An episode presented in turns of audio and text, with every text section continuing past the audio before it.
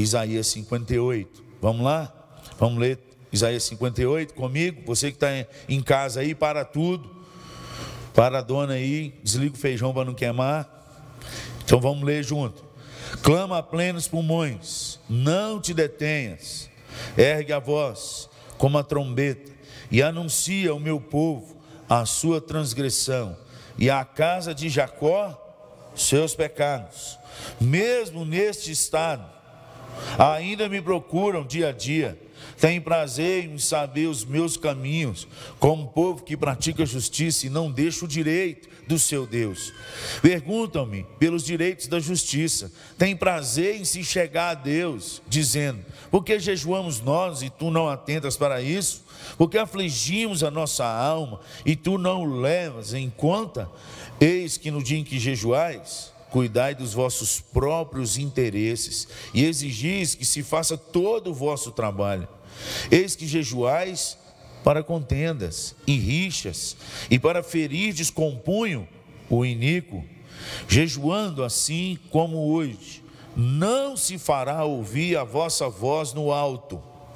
Seria este o jejum que escolhi o homem que o homem um dia aflige a sua alma, incline a sua cabeça como junco e estenda debaixo de si pano de saco e cinza, chamarias tu a isto de jejum e de aceitável ao Senhor? Porventura não é este o jejum que escolhi? Que solte as ligaduras da impiedade, que desfaça as ataduras da servidão, que deixes livres os oprimidos, que despedaces todo o jugo Porventura não é também que repartas o teu pão com o faminto e recolhas em casa os pobres desabrigados, e se vires o nu, o cubras, e não te escondas do teu semelhante? Versículo 8, vamos ler junto aí forte.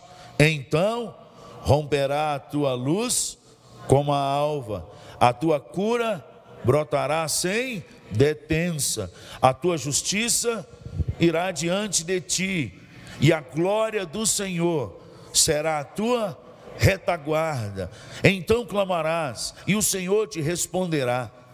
Gritarás por socorro, e ele dirá: E ele dirá: Se tirares o dedo do meio de ti, se tirares do meio de ti o jugo, o dedo que ameaça, o falar injurioso, se abrires a tua alma, se abrires a tua alma, se abrires a tua alma e fartares a alma aflita, então a tua luz nascerá e a tua escuridão será como um meio-dia, um meio-dia de frutal, com exceção de hoje que está com nuvem aí.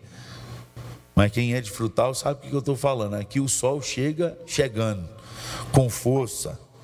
O Senhor te guiará continuamente, fartará a tua alma até em lugares áridos e fortificará os teus ossos. Serás como um jardim e como um manancial cujas águas jamais os teus filhos edificarão antigas ruínas, levantarás os fundamentos de muitas gerações, e serás chamado reparador de brechas e restaurador de veredas, para que o país se torne habitável. Se desviares, o pé de profanar o sábado e de cuidar dos teus próprios interesses no meu santo dia. Se chamares ao sábado deleitoso e santo dia do Senhor, digno de honra, e o honrares, não seguindo os teus caminhos, não pretendendo fazer a tua própria vontade, nem falando palavras vãs, então te deleitarás no Senhor, e eu farei cavalgar sobre os altos da terra, e te sustentarei com a herança de Jacó teu pai, porque a boca do Senhor o disse. Algumas partes desse texto estão exclusivamente escritas naquela época, para aquela direção. Todo texto na palavra, ele tem uma direção para o dia e para o agora. Mas como nós cremos na palavra de Deus, que ela é eterna, e o nosso Senhor Jesus disse que não vai passar nenhum tio dela, nada vai passar, tudo vai se cumprir. Deus deixou também na sua palavra não só o Antigo Testamento como um livro histórico, não só como um livro de testemunho, que as profecias que ele prometeu no passado, ele cumpriu cada uma delas. Mas ele também deixou o Antigo Testamento como um livro de inspiração para gerações futuras de coisas que existem para aplicação no nosso coração e na nossa vida do dia a dia, princípios espirituais deixados por Deus para aquela geração, que funcionou naquela geração. E se nós aplicarmos esses princípios espirituais na nossa geração, ele continua sendo Deus, porque alguns pregadores falam assim: não, mas isso aqui era para aquela época. Irmãos, o que era a lei daquela época era para aquela época. O que é princípio espiritual, o que transcende a lei, é para todas as épocas. Deus não é um Deus de época, Deus é um Deus eterno. Ele é o Alfa e o Ômega, o princípio e o fim. E em todo momento do Alfa e do Ômega, naquele momento, se você curvar diante dele, e agradar o seu coração, os princípios que ele prometeu a Abraão, ele promete à nova geração. Tanto que ele termina o texto dizendo que vai fazer a gente andar na herança de Jacó. Então te deleitarás no Senhor, versículo 14: Eu te farei cavalgar sobre os altos da terra e te sustentarei com a herança de Jacó teu pai, porque a boca do Senhor o disse. Então existe uma aliança em que em Abraão será abençoada todas as nações, e não é só para aquela época. Existem nações hoje. De lá para cá, em Abraão, são abençoadas todas as nações, aonde há um povo que se chama pelo nome de Jesus Cristo, que se torna filho na fé do pai Abraão. Aonde esse povo põe o pé na terra, ali está a aliança do Senhor e a prosperidade do Senhor que ele prometeu aqui. Aonde há um povo que verdadeiramente se curva diante de Deus e anda em obediência, a luz do Senhor chega e as trevas têm que dissipar, porque é uma ordem de um Deus que não pode mentir. Nós somos um povo que tem algo que o mundo não pode dar. A luz de Deus, as promessas de Deus estão sobre nós, sobre os nossos filhos, sobre os filhos dos nossos filhos, quando a igreja andar em obediência a Deus. Deus deixa claro aqui na sua palavra. Aqui ele está escrevendo para o seu povo, ele está puxando a orelha da igreja, do povo naquela época, que estava andando errado, que, que passou, deu start daquilo do que é andar de intimidade com Deus e passou a andar na religiosidade do domingão, e está indo nos cultos e fazendo todas as as formas, inclusive jejuando, mas esqueceu o princípio maior de andar num caminho de santidade, de andar na presença de Deus, de obedecer aquilo que Deus falou, de soltar as ligaduras do oprimido, de, de ajudar os que estão passando por necessidade. Nós não podemos fazer uma coisa e esquecer da outra. Então você vai ver isso nesse texto. Então, Isaías 58, já começa no 57, como eu disse para vocês, ele começa fazendo uma realiança de paz com esse povo. O povo está num período que desandou e por isso estão sofrendo, está lascado. E ele falou assim: Mas eu tenho uma aliança com aqueles que voltarem ao caminho. Está registrado em Isaías 57 aí, você vai ver no texto, a partir do versículo 14. E no versículo 15 ele diz: Porque assim diz o alto e sublime que habita a eternidade, o qual tem o nome de santo. Habito com alto, no alto e santo lugar, mas habito também com contrito e abatido de espírito, para vivificar o espírito dos abatidos e vivificar o coração dos contritos, pois não contenderei para sempre, nem me indignarei continuamente, porque do contrário, o espírito definharia diante de mim e o fôlego de vida que eu criei uma promessa de restauração, uma promessa de um novo recomeço, de uma nova aliança. E ele fala dos rebeldes aí, tudo e tal. E ele entra no capítulo 58 e ele começa dizendo: clama a plenos pulmões, não te detenhas, erga a voz como uma trombeta e anuncia ao meu povo a sua transgressão e à casa de Jacó os seus pecados. Ele está realinhando o povo. E ele começa a tratar o pecado desse povo, da igreja do Senhor e hoje de nós. Um povo que está numa direção de pecado, mas consegue viver uma vida de culto. Eles vão à igreja, eles fazem até jejum, chamam o dia santo do Senhor. Aqui está falando, e Deus falou: desse jeito não, desse jeito eu não vou ouvir. Fala com esse povo que eu não vou ouvir porque estão andando no caminho errado. Alguns pastores eu já vi, infelizmente, na minha geração, quando eu era adolescente, que pregou contra o jejum, falou: hoje não precisa mais de jejum, inclusive o jejum que Deus quer, está aqui em Isaías 58. É o jejum que ajuda a viúva, que os órfãos, que ajuda os pobres. Ô, irmãos, isso é um sofisma. O que é um sofisma? É uma verdade com a mentira junto.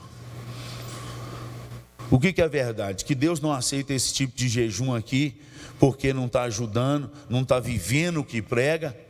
É verdade. Um povo que faz jejum, fica sem comer, mas é incapaz de perdoar o irmão, esse tipo de jejum funciona não, irmão. Não, nós estamos fazendo um propósito, porque nós estamos precisando de uma cura, de alguém ser curado. Mas você não consegue caminhar a segunda milha, você não dá a outra face, você não perdoa 70 vezes 7. Desse jeito Deus não responde, não. Não responde. Não, mas eu recebi a benção. Então, dá uma olhada, porque o que a Bíblia fala é que Deus não dá. Se você está com a vida de pecado e ainda recebeu a benção, você pode ter certeza de uma coisa: isso não veio de Deus, não. Isso não veio de Deus. Pode vir de outro lugar. Você achar que você está no caminho certo. Lembra que naquele último dia o Senhor Jesus deu um, um, um, um prenúncio, como é que fala nos filmes? Ah, esqueci. E vocês de máscara não vão me ajudar. É isso, um spoiler. Ele deu um spoiler do último dia. Ele falou assim: naquele último dia muitos virão e falarão: Senhor, mas em teu nome nós expulsamos demônio, em teu nome nós falamos línguas, em teu nome nós curamos enfermo. Gente que precisou de poder para fazer isso tudo, porque ninguém expulsa demônio ou cura enfermo se não tiver um poder de alguma coisa, não. E Jesus foi quem disse: E eu vos direi explicitamente: Apartai-vos de mim para o fogo eterno, destinado ao diabo e seus anjos, porque eu não vos conheço. Essa história está lá a partir de Mateus 7, a partir do versículo 21, quando ele afirma assim: Nem todo que me diz Senhor, Senhor entrará no reino dos céus, mas aquele que faz a vontade do meu Pai. Ou seja, trabalho de Deus, sem Deus nunca ter pedido, expulsar demônio, curar enfermo né? ter dons para falar em novas línguas. Agora imagina a turma que não faz nada. Porque uns falam assim, tá vendo? Ainda bem que eu não acredito nessas coisas. Pois é, se eu não acredito nessas coisas, mas você está fazendo o quê? Você está discipulando quem? Quem é seu discípulo na igreja? Você está pregando o evangelho para quem? Ou você está despregando o evangelho para sua vida? Porque o pastor da sua igreja ou você prega uma coisa e até lê o texto, mas a sua vida no trânsito, na família, está despregando o que você está pregando. Imagina se uns que estão fazendo no caminho certo, Jesus vai identificar que, mesmo estando fazendo aquela liturgia toda, não identificou com ele. Imagina a turma que está com a liturgia toda errada da vida. Entendeu? Pastor, salvação pela graça, irmão, sempre foi. Eu só estou te despertando que se você está numa liturgia errada, você nunca foi salvo pela graça. É fato. Ou aqueles que são eleitos e lavados e remidos pelo sangue de Cristo, eles andam nas boas obras que Deus preparou de antemão para que eles andassem nelas. Isso é Efésios 2,10. Deus não só nos elegeu e nos salvou, Ele determinou, é determinação, não é se você quiser ou o que você acha, eu não concordo. Efésios 2,10 diz que Ele escreveu, Ele designou umas obras de antemão, antes da gente existir, para que nós, como eleitos do Senhor, andássemos nessas obras. E em Isaías 58 ele, ele cita algumas delas. Nós, como povo de Deus, uma vez que você é salvo e remido no sangue de Cristo, você foi chamado não só para andar num caminho de santidade, porque ele fala que não é só para a gente ser santo. Nesse texto, se você ler, vai falar assim: O meu nome é santo. Nós vamos andar diante daquele que o nome dele é santo e nos chama a santidade. Isso não é uma opinião, uma sugestão, quando você quiser, ou se você estiver doente ou tiver com alguém de enfermidade crônica na sua família. Porque quando a gente tem algumas coisas assim, a gente começa a vir na igreja até orar e jejuar. Poucas vezes eu vi gente orando e jejuando por gratidão. Não, vou ficar um dia sem comer e eu vou ficar um dia só na água, porque hoje eu quero agradecer a Deus. Eu vou fazer um jejum de gratidão. Eu, eu não, é raro. Agora, para pedir, hum, a lista é grande, menino. Entendeu? O texto de Isaías 58 nos chama para indicar que o povo, há um tempo, que a gente anda em caminho errado. Quando é que a gente anda em caminho errado, pastor? Olha aí no texto. A gente jejua para criar contenda, para ser mais crente do que o outro. Jejua e sai falando ainda. Tem uma turma que quando faz jejum veste até uma roupa diferente, com um sininho na ponta, e sai nas praças, para todo mundo ver que ele está jejuando. E se você olhar no princípio litúrgico, ou de ensinamento, ou doutrinário, como você querer, queira chamar, no Sermão da Montanha, Jesus falou que quando a gente jejuar, já não deve se mostrar para os outros, não é jejuar em secreto, e que o teu pai que está em secreto vai observar o seu jejum, e teu pai que está em secreto te recompensará. O senhor errou, pastor, é, é, o pai em secreto é oração. Não, sei que errou, você não leu mais embaixo. O jejum também fala que o pai é em secreto. você não observou. Não é só oração quando entrares no quarto, fechar na porta, não. O jejum também está incluído no secreto. Deus está no secreto quando a gente ora e quando a gente jejum. Não é a gente que está no secreto, não, é Ele.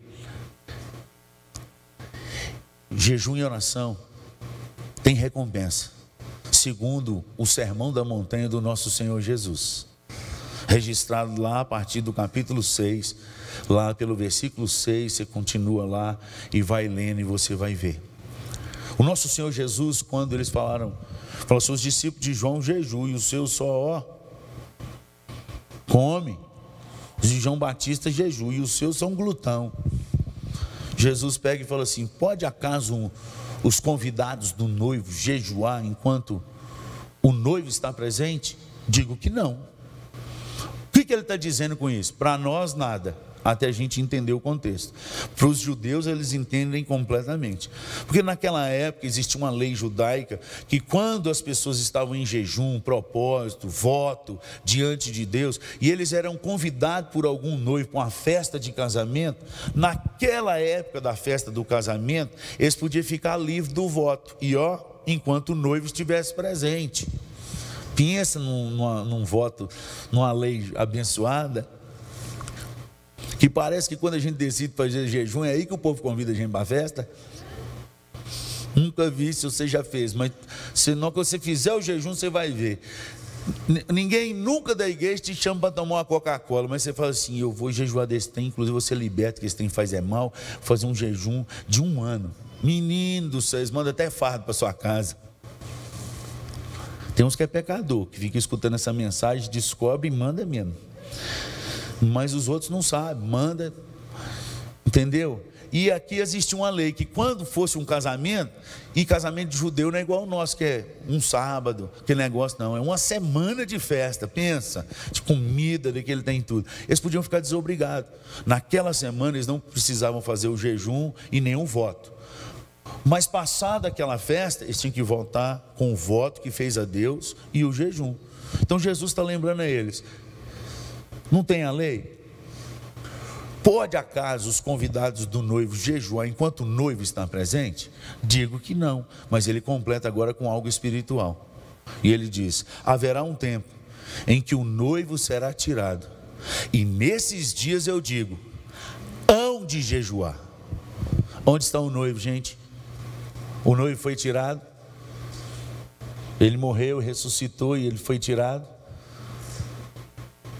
E enquanto ele não voltar, qual é o tempo da igreja? De jejuar. A importância do jejum nessa época, por que, o pastor senhor está falando de jejum hoje? Gente, nós estamos passando por uma crise enorme. E eu não sei quando ela vai passar. Mas eu sei o que nós podemos fazer para manter com o coração saudável, a mente saudável, é se aproximar cada vez mais do nosso Deus. E a gente se aproxima com orações, com jejuns, com leitura da palavra, com a vida de adoração e louvores. Esse é o tempo que nós precisamos voltar para isso urgentemente, porque nosso Deus deixou claro que esses dias, os últimos, seriam tão tensos que se o Pai não tivesse abreviado, nem os da fé resistiriam esses dias. Nós estamos nesses dias. Até, até quando nós vamos ficar vivendo, deixa a vida me levar, a vida leva eu? Não, é só ir na igreja, ouvir o pastor e está tudo bem. Não, não. Esse é o tempo que Jesus falou, deixou o spoiler lá. Quando for tirado o noivo, eu digo, foi ele que disse, não foi apóstolo Paulo, não foi teólogo, não foi denominação, foi Jesus. Nesse dia hão de jejuar, hão de me buscar. Então, o jejum feito com vida, que aqui o Isaías 58 está dizendo, com vida, com prática, não só o que você prega teologicamente, mas aquilo que você expressa na vida, abençoando, socorrendo os pobres, ajudando os oprimidos a ser libertos, através de oração, de aconselhamento, de vida. Esse jejum é um jejum que traz o sobrenatural na terra. Olha aí o que, que Deus fala, o próprio Jesus, o próprio Deus, fala através de Isaías. A partir do versículo 6, ele começa a dizer aí o que, que o jejum potencializa quando a gente vive a, a vida cristã como Deus manda a gente viver. Porventura não é esse o jejum que escolhi, que solte as ligaduras da impiedade, desfaça as ataduras da servidão, deixes livres os oprimidos e despedace todo o jugo. Porventura não é também que repartas o teu pão com faminto. Ele não está dizendo para dar do que sobra, não. Você viu que ele falou repartir. Repartir significa daquilo que Deus já me deu é o suficiente, inclusive para eu abençoar mais alguém. Se a gente sempre pensar isso na nossa casa, nós vamos começar a separar coisas para abençoar vidas, daquilo que a gente tem. Pastor, não está dando nem para mim. Você está com a filosofia de André, no meio daquela multidão. Senhor, o pão que tem aí, o que, que é cinco pães e dois peixes? Não dá nem para nós. Despede esse povo para se livrar. E Jesus ensinou para eles um princípio do repartir. Traz até a mim, dá graças e depois reparte. Vai lá e busca o que tem. Só tem cinco pães e dois peixes. Busca. Traz até a minha presença. Leva até a presença de Jesus. Agora vamos dar graça. Meu Deus, muito obrigado pelo que o Senhor nos deu. Nós não somos dignos de receber nem isso aqui, porque nós somos pecadores. Mas em nome de Jesus nós agradecemos e pedimos que o Senhor nos ajude a repartir esse pão com mais alguém. Quando Jesus orou e repartiu e começou a dar para aquela multidão, o texto diz que eles comeram até fartar, até não conseguir mais comer. E Jesus ainda falou com eles que Jesus podia ter deixado para lá. Já não comeu todo mundo? Já era um grande milagre. E ele falou assim: agora recolhe o que sobrou. Como recolheu o que sobrou de cinco pães e dois peixes? Só Jesus. Seria o seu pensamento como discípulo, não? Falei, Jesus, nós já estamos alegre, deu para todo mundo. O negócio encheu a barriga de todo mundo, recolhe, deixa esse trem para lá, foi milagre. Ele falou, não, recolhe. E o texto diz que sobrou doze cestos cheios. Na primeira, na segunda, sete. E os discípulos não entenderam.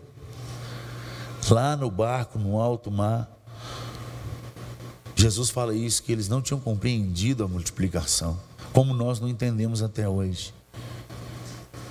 Gente, nunca foi sobre nós.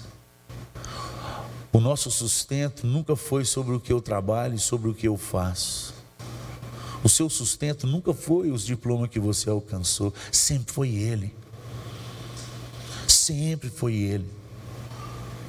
Ele sempre proveu o maná. Ele sempre provê a água no deserto. Ele sempre manda as cordonizes, ele sempre mandou e ele sempre deu a ordem na casa da viúva e do órfão para não faltar o azeite nem a farinha acabar. Sempre foi Deus, nunca nós. E quando nós trazemos aquilo que ele colocou nas nossas mãos, oramos e repartimos, nós vamos experimentar o milagre da multiplicação. Ele acontece até hoje, sabia? Até hoje. Pastor, mas eu nunca vi. Ô irmão, então eu quero te dizer, porque você nunca repartiu de coração.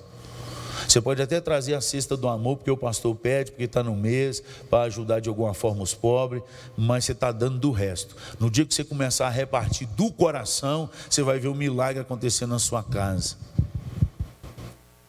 Eu confesso aos irmãos que já tem um tempo que tem umas coisas lá em casa que eu não reparto. É por isso que eu parei de ganhar. Porque toda vez que eu esvazio meu guarda-roupa, toda vez, isso é testemunho meu, uma experiência minha, não é doutrina, é testemunho. Estou testemunhando o que acontece comigo. Toda vez que eu olho para o meu guarda-roupa e começo a tirar roupa, começo a tirar roupa, começo a tirar roupa e deixo assim, falei, será que vai dar? Vai dar, vai dar, eu lavo, vai dar. Vamos levar isso aqui para. Toda vez. Não chega no final do ano aquele negócio lotou de novo, eu não sei como, porque eu não comprei. Toda vez. Eu estou mentindo aqui, meu amor. Se eu estiver mentindo, fala assim, você exagerou um pouquinho, está mentindo. É, pode falar. Porque eu quero que vocês vivam na verdade, experimentam o milagre de Deus. Nós precisamos aprender a repartir. E aqui no texto fala que a gente reparta com o pobre. Nós podemos ser o diferencial na nossa cidade, onde Deus nos plantou. Mas os milagres só acontecem à medida que a gente dá o passo de fé. Traga o pão, agradece, reparta. Depois recolhe. Você vai ver o quanto de cesto que vai sobrar no nome de Jesus. E aí ele diz assim, versículo 9: Olha as promessas que vêm quando nós temos um caminho de obediência. Quando a gente anda num caminho de obediência, sem ficar apontando o dedo para os outros, até para o inico. Aí fala para não apontar o dedo para o inico. Nós somos um povo que promove paz, amados, que traz a verdade. Nós não temos o poder, mesmo que a gente queira e às vezes a gente faça, de condenar ninguém. Ninguém. O nosso poder é o poder do amor, o poder da multiplicação, o poder da paz, o poder da esperança, o poder do perdão, 70 vezes 7, não do julgamento. Quem vai julgar é o nosso Senhor. E Ele vai julgar, inclusive a nós. Se você não leu na Bíblia, eu quero te adiantar. O juízo de Deus, ele começa pela casa de Deus, não é pela terra, não. O pau que bate no Chico e no Francisco vai começar em nós. E foi Deus que falou que o juízo dele vai começar pela sua casa, para depois ir lá para fora. Todo mundo lá torto, fazendo os trem tudo errado, vivendo a vida do jeito que quer e nós apanhando. Mas quando a gente terminar de apanhar, vai chegar a vez deles.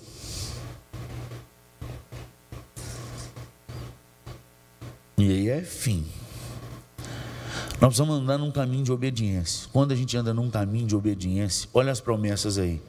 Então, antes da gente ler as promessas, repete comigo: Eu creio em tudo que a palavra de Deus diz para eu crer. Versículo 9. Então clamarás e o Senhor te responderá. Gritarás por socorro, e ele dirá: Eis-me aqui. Se tirares do meio de ti o jugo, o dedo que ameaça, o falar injurioso. Ô, gente, é tirar do meio de ti, é não aceitar no nosso meio. Não, é assim mesmo. Não, não é assim mesmo. Se eu estiver perto, não vai ser assim mesmo.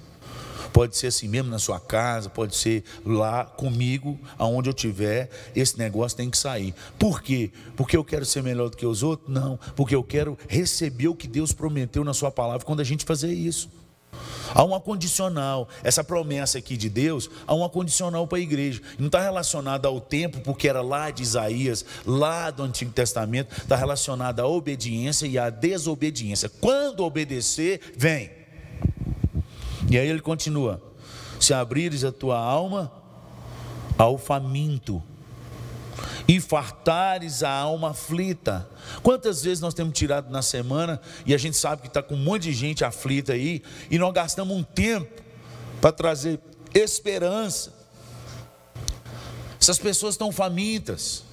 Por isso elas estão se apegando cada vez mais à bebida alcoólica, cada vez mais à droga, cada vez mais à coisa que traz prazer e paixão, porque na cabeça dela aquilo vai dar um pouquinho de paz, um pouquinho de alegria, e não vai.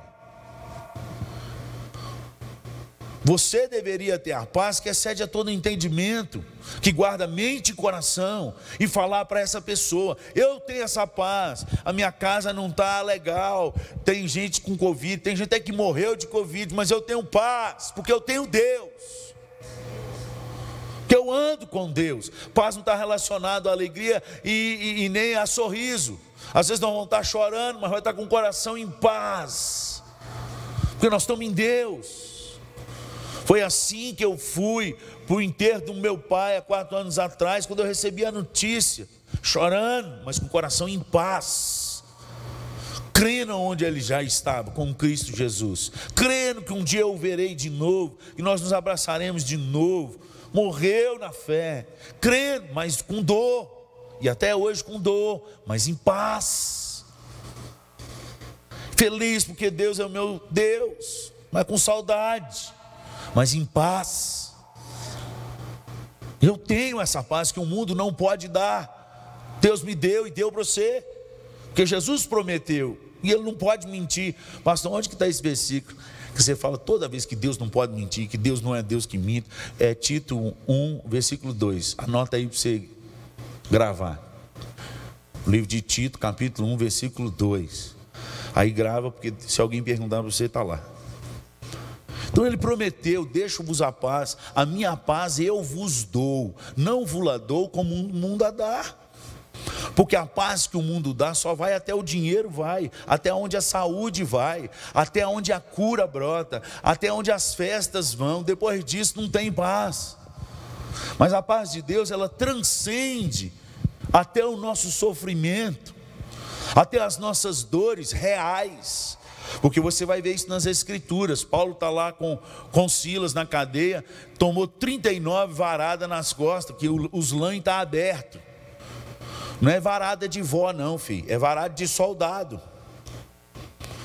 Porque vó fala assim: vou te bater, menino. Se você não mudar, eu vou te bater. Vai lá e pega uma varinha desse tamanho, quando pega. Uma varinha desse tamanho assim, ó. Olha a vara aqui, ó. Por isso que o menino ri, zomba.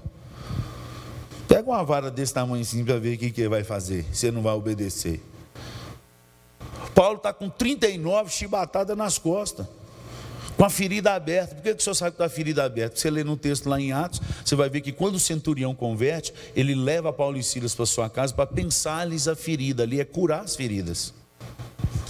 E à meia-noite eles cantavam e adoravam a Deus naquela cadeia. Foram presos injustamente apanhar injustamente, com, com as costas abertas, ardendo e louvando a Deus. Gente, essa paz não tem dinheiro no mundo que compra, mas Deus pode te dar. E nós estamos precisando dessa paz nessa hora. Essa paz é só em Deus. Dobra seu joelho em casa, chora, geme, fala: Meu Deus, eu preciso experimentar isso aqui. Eu não sei o que, que vai mudar lá fora, mas aqui dentro tem que mudar. É assim que eu oro. Eu preciso ter paz na minha alma, na minha mente. E nós temos essa paz para ministrar sobre o faminto que está lá fora. Existe uma multidão de famintos que precisam conhecer essa paz que nós temos.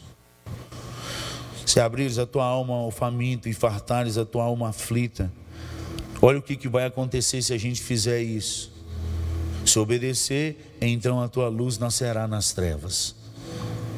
E a tua escuridão, o dia mais escuro da sua vida, será como o meio-dia.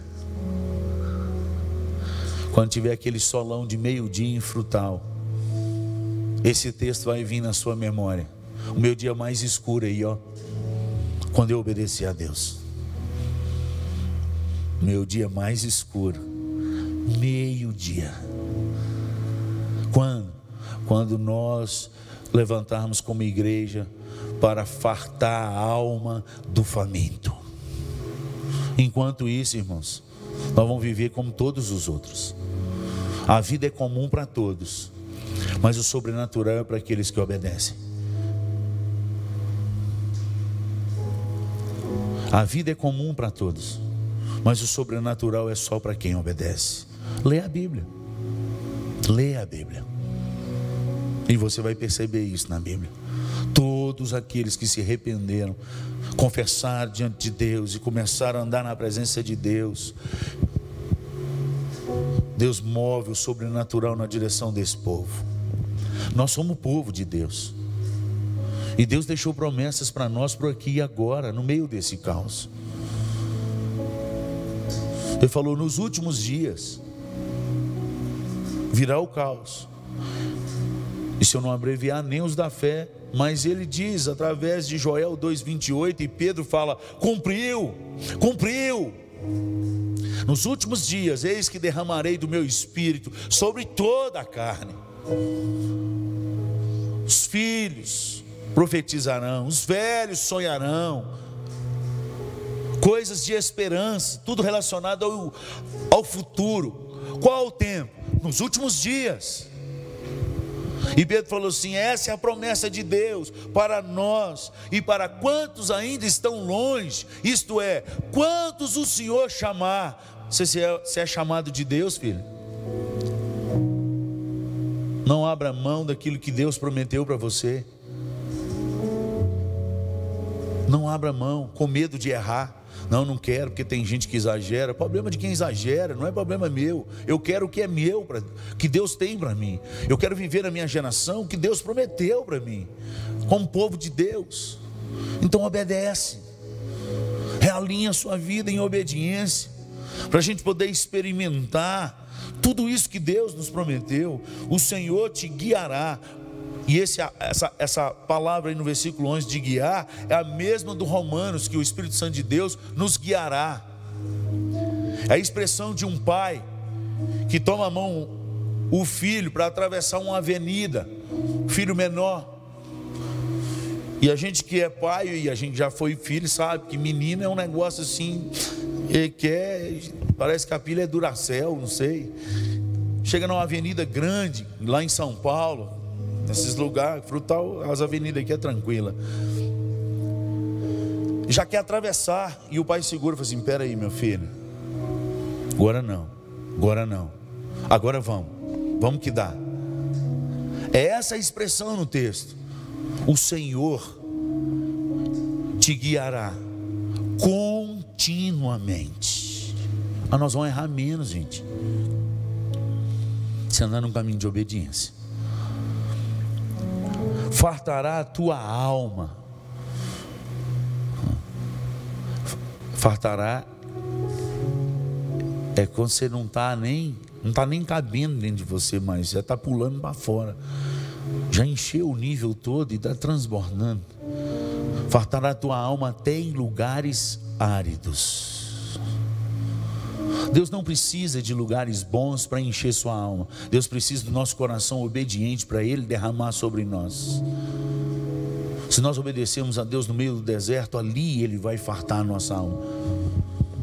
Se nós obedecermos a Deus em meio às trevas, à multidão, no meio de um caminho ruim, ali Deus vai nos responder. Deus derramou do seu espírito sobre a vida do filho pródigo, quando ele reconheceu que ele estava em pecado. Vou voltar para meu pai, porque se eu tivesse lá, eu ia comer pelo menos do que os servos comem. Ali Deus tocou. Tem muita gente que está fora da igreja e fala assim: ninguém vem, filho. O filho pródigo, ninguém foi atrás dele. Ele teve que voltar ao pai. Não fique esperando alguém visitar a sua casa. Você está aí, é hora de volta. O pai te espera, mas quem tem que voltar é nós para um caminho de obediência. É Ele que quer nos guiar. Nome de Jesus. A diferença do filho pródigo para a ovelha perdida é que a ovelha perdida ela caiu no, num, num desvio que ela não viu aonde foi, não sabe nem. Uma ovelha sem pastor ela para. Eu vi isso no deserto de Gozen quando eu tive lá. E nós passamos por duas fazendas, uma depois da outra. Na primeira fazenda tinha pastor e as ovelhas sol de meio-dia, e lá é 50 graus. As ovelhas tudo debaixo das árvorezinhas, tudo montuado. E o pastor lá coordenando. Mas na segunda fazenda, não tinha pastor no pasto. E as ovelhas tudo desordenadas no meio do sol, rachando o coco. E uma árvore grandona, frondosa, uma sombra bonita, perto delas. Não tinha nenhuma ovelha lá debaixo. Ovelha sem pastor, tem muita gente que saiu da igreja e fala assim: não, não precisa ir de igreja mais, não, não precisa mais. Por isso, irmão, você está no sol de rachar lascado aí, está na hora de voltar. Porque o Senhor é o nosso pastor. E quando Ele for o nosso pastor, nada vai faltar.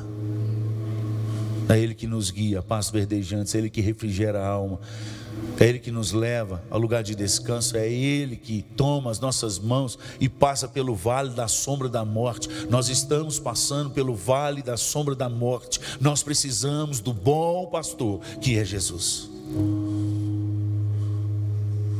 Busca Ele, mais do que vacina e remédio, nós precisamos do bom pastor. Vamos fartar a alma dos aflitos.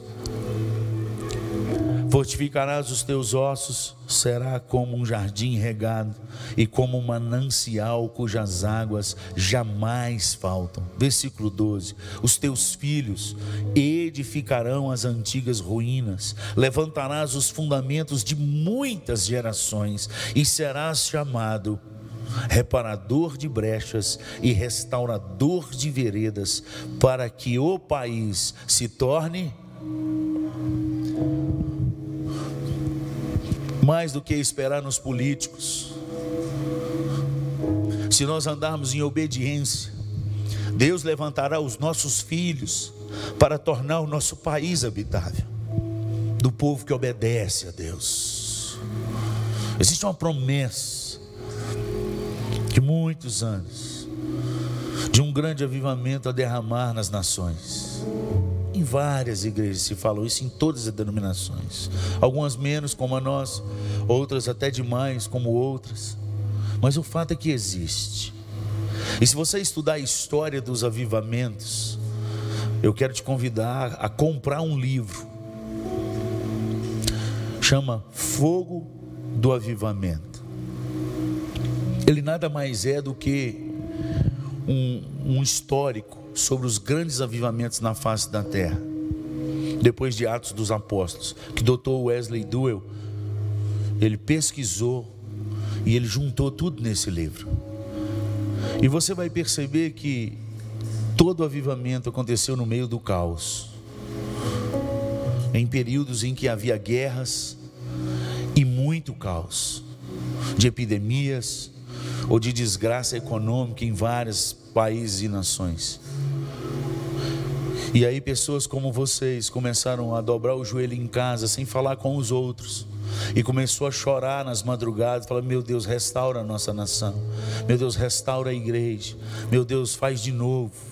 Cumpra a promessa de Oséias. Derrama o avivamento do decorrer dos séculos. E os grandes avivamentos vieram. E em todas essas nações que aconteceram os grandes avivamentos, houve uma mudança política, econômica, da saúde, das igrejas, por muitos anos e anos e anos. Historicamente falando, em todos os continentes houve esses grandes avivamentos registrados na história de menos um. A América do Sul. Nós clamamos por um avivamento. Eu creio que é chegada a nossa hora. Existem nações que sabem disso e que oram por nós para que Deus levante um avivamento na nossa nação, um avivamento real, voltado para as Escrituras, voltado para a obediência, e então o sobrenatural. Reparadores de brecha, restauradores. Nós precisamos voltar a isso aqui, amados.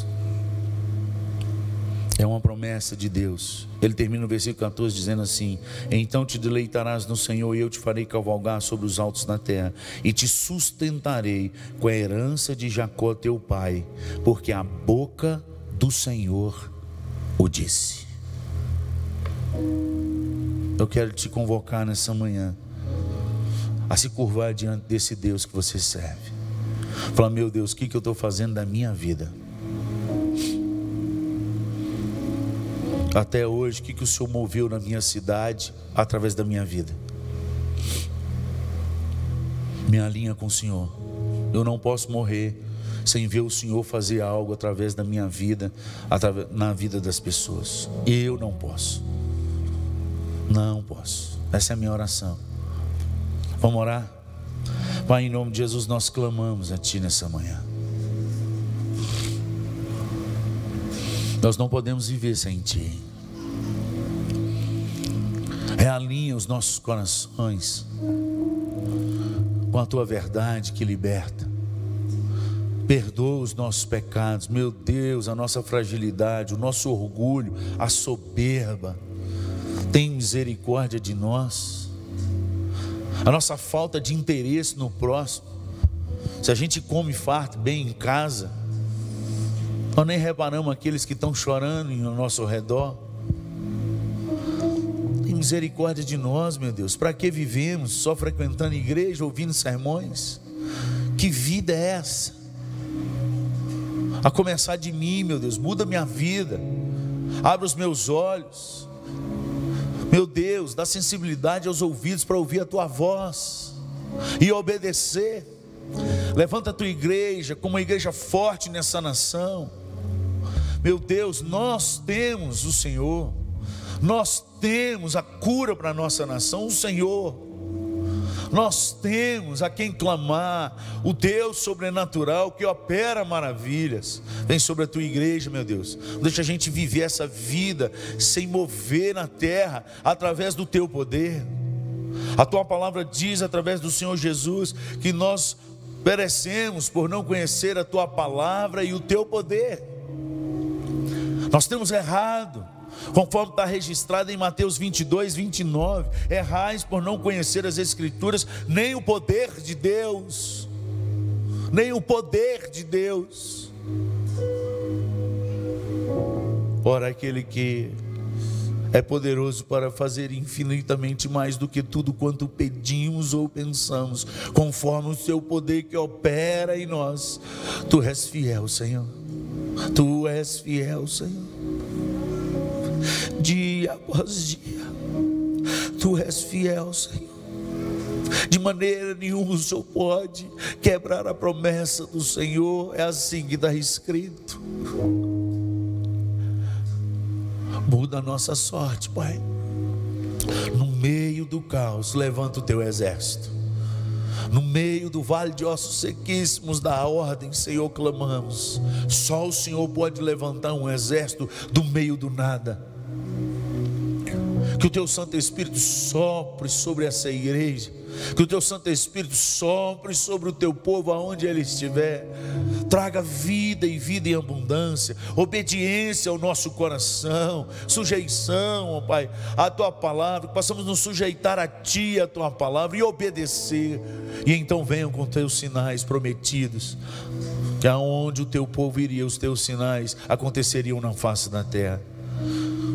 Temos sofrido por falta dos teus sinais, por falta da tua presença e o teu poder manifesto conforme o Senhor prometeu em João 14, 21, que o Senhor se manifestaria àqueles que amam e guardam a tua lei. Vem sobre nós, ó Pai, traz o teu avivamento, a começar nos lares, restaura casamentos, restaura filhos e pais, pais e filhos, restaura, Senhor Traz de volta os filhos desviados. Em nome de Jesus, nós não vamos abrir mão de nenhum deles, Pai. Que a tua palavra possa ecoar no nosso coração, arder a nossa alma e produzir em nós o que o Senhor prometeu. Nós não estamos pedindo nada mais do que o Senhor prometeu, nós só queremos o que o Senhor prometeu. E o Senhor prometeu que aqueles que crescem no Senhor, do seu interior fluirão rios de água viva, a jorrar para a vida eterna naqueles que eles chegarem. A tua palavra diz que aqueles que creem no Senhor farão as obras que o Senhor faz e farão maiores ainda. Eu quero a tua palavra, Pai, nada mais do que a tua palavra, mas eu não quero ficar aquém da tua palavra, eu não aguento mais. Desperta-nos para ti no nome de Jesus. É em nome de Jesus que nós oramos. Amém e amém.